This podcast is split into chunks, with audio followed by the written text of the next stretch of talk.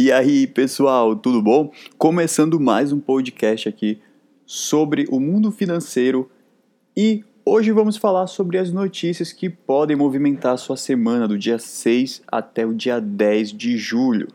Porém, antes de comentar sobre as notícias que nós temos que ficar de olho para a próxima semana, na última sexta-feira, agora, no dia 3, o Paulo Guedes falou que o governo pode estar entrando com um aumento de imposto sobre dividendos Lembrando que dividendos não tem imposto, só o que tem é juros sobre capital próprio, né?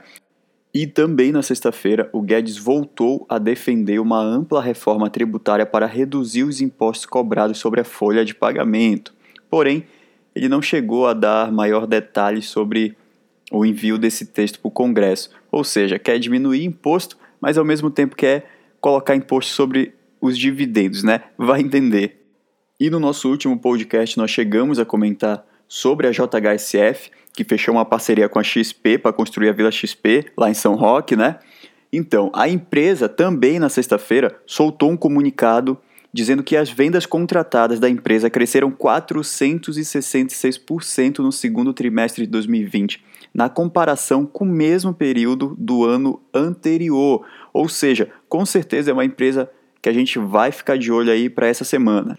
E eu particularmente acho que o setor de energia e o setor de construção civil são setores que nós temos que ficar de olho para o segundo semestre inteiro. E para essa semana nós temos que ficar de olho nos casos de coronavírus lá nos Estados Unidos, nos novos casos, né, uma possível segunda onda, e também em alguns indicadores que vão sair aqui no Brasil. E um dado que nós temos que ficar de olho essa semana é o IPCA de junho, que na sexta-feira deve mostrar uma leve inflação, segundo a Bloomberg, após a deflação recorde de 0,38% em maio. Também essa semana nós temos as primeiras prévias de julho do IPCS e do IGPM. E outro destaque fica para o número de vendas no varejo, que por ser referente a maio ainda pode mostrar números mais fracos, né? Mas qualquer melhora diante da queda de 16,8% em abril já pode animar os investidores. Lembrando que esse setor de varejo está olhando muito para o e-commerce, né?